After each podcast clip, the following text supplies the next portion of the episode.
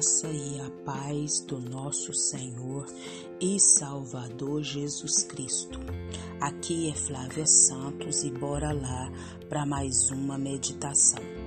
Nós vamos meditar nas Sagradas Escrituras em Daniel 3:25. E a Bíblia Sagrada diz: E o rei exclamou: Olhem, estou vendo quatro homens desamarrados e ilesos andando pelo fogo, e o quarto se parece com o filho dos deuses. Daniel 3:25. Oremos. Pai, em nome de Jesus, estamos uma vez mais na tua poderosa e majestosa presença. E suplicamos ao Senhor, Pai, perdão dos nossos pecados, perdão das nossas falhas, das nossas transgressões, Perdão, Pai, de tudo que há em mim que não te agrada. Pai, que o Espírito do Senhor continue nos convencendo do pecado, do juízo e da justiça. Pai amado, nós suplicamos ao Senhor, suplicamos, suplicamos, imploramos que não nos deixe, Pai, sermos insensíveis ao pecado, mas que o Espírito do Senhor nos convença dos tais.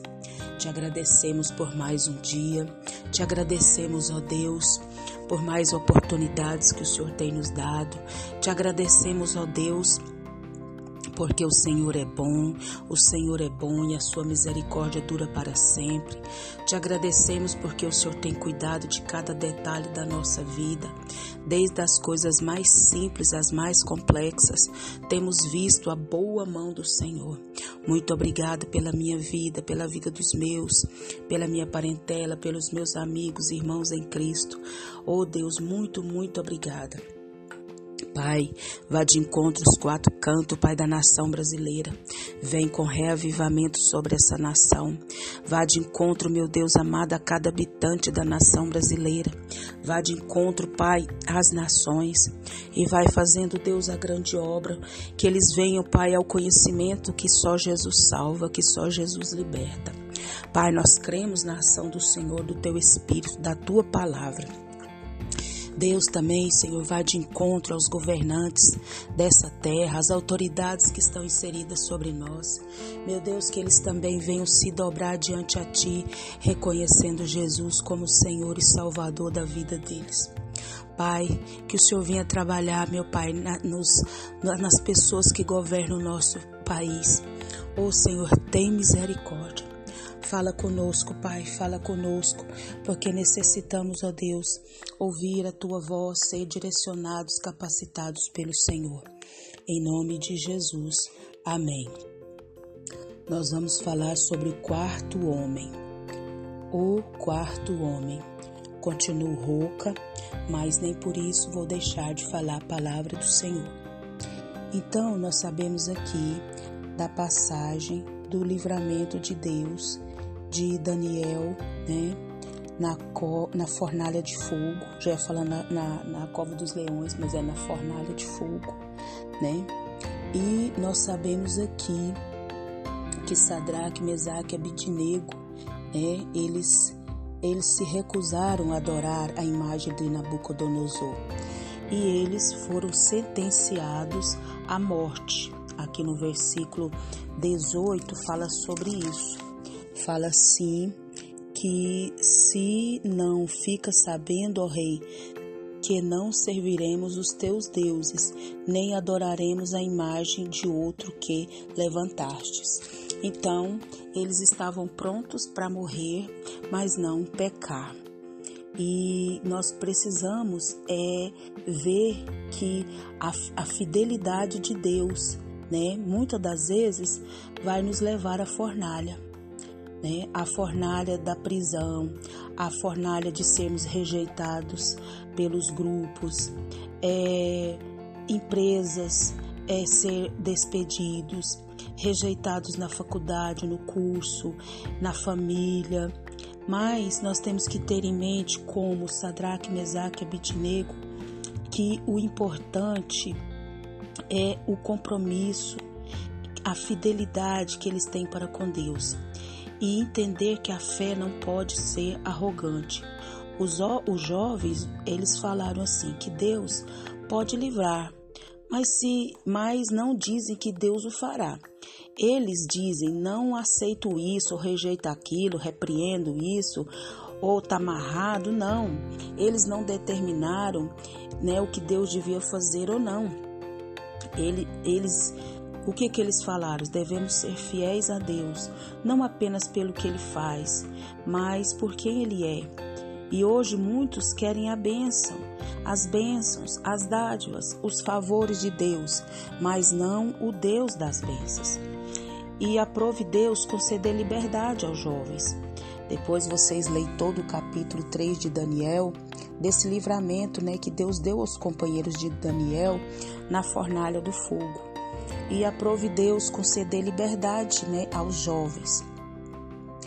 E Ele, Deus, é conosco nas provas, nos vales, na dor, na solidão, na perseguição, na doença, no luto, no desemprego, na fornalha da morte, seja o que for.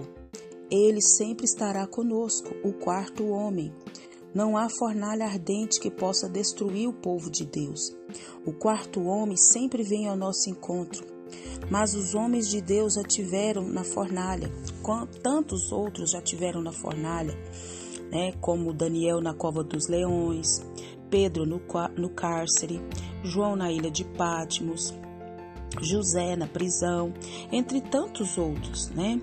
Todos experimentaram a presença consoladora e libertadora do quarto homem. Ele sempre vem ao nosso encontro.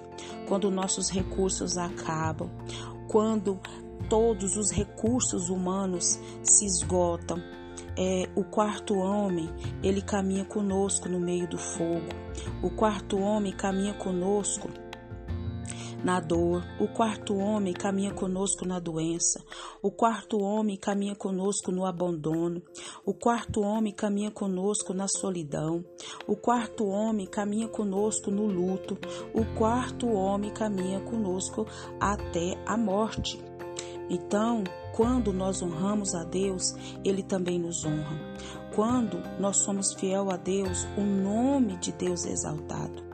E quando o quarto homem nos faz sair da fornalha, até os nossos inimigos precisam reconhecer a majestade de Deus e dar glória ao seu nome.